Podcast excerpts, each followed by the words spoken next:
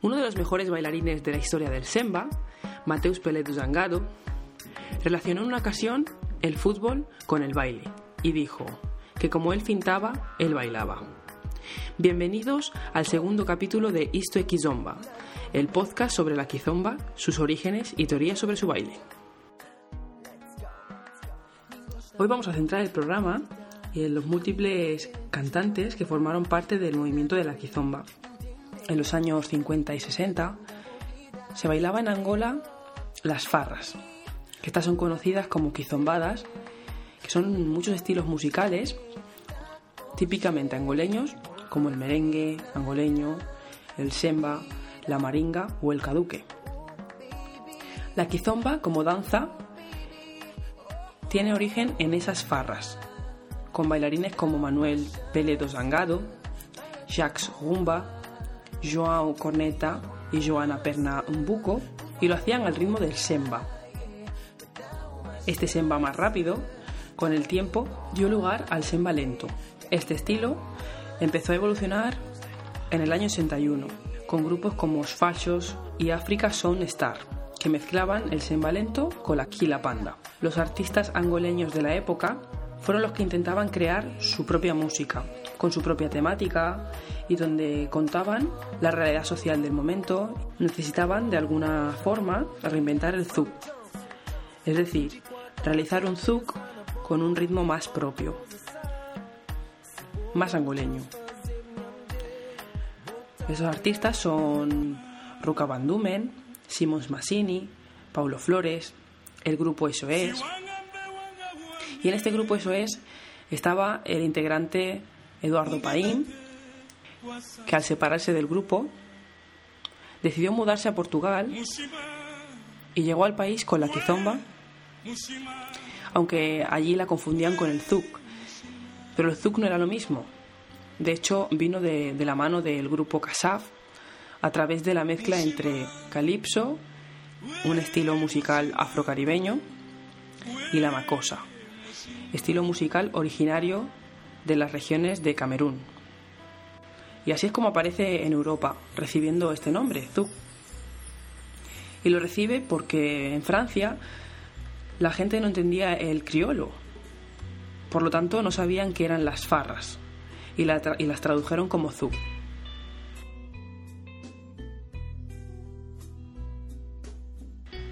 La comunidad emigrante caboverdiana decidió también crear su propio ritmo, inspirado seguramente en, un lema caboverdiano que, que es Cabo Verde, en Osterra, en tradición. Este ritmo lo conocemos como colazuk, que es una mezcla entre la coladeira, que es uno de los ritmos propios de Cabo Verde, y el zuk. Y es cantada en el criolo de Cabo Verde.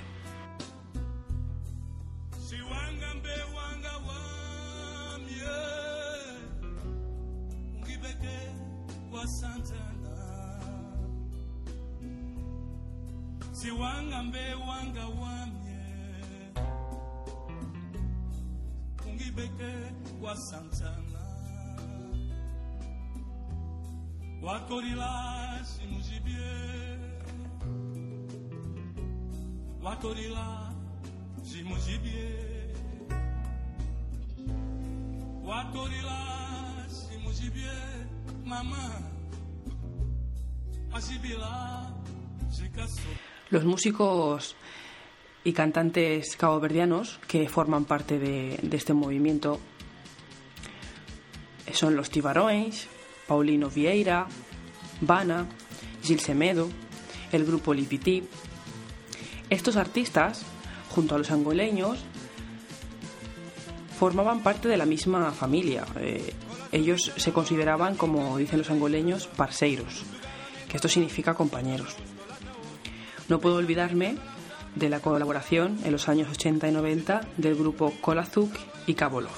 Músicos más actuales que innovaron un poquito más y arriesgaron así también en las rítmicas fueron en Sex Love, que pasó a llamarse O2 con Walter Ananás. Estos hicieron acrecentar aún más la quizomba. Más tarde, Don Kikas, Mayakul, entre otros, fusionaron mucha kizomba. Más adelante aparece la kizomba procedente de Holanda, con Johnny Ramos, Splash, Dina Medina, Nelson Freitas, Rui Laswan, Manu Lima y muchos más.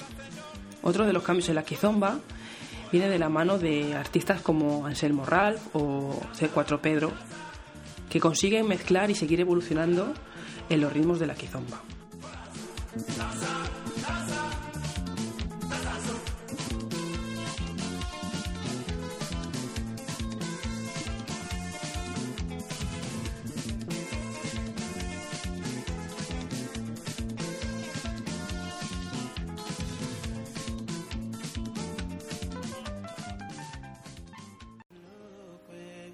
En resumidas cuentas, lo que, de lo que hemos hablado un poquito hoy es en tres tipos de kizomba.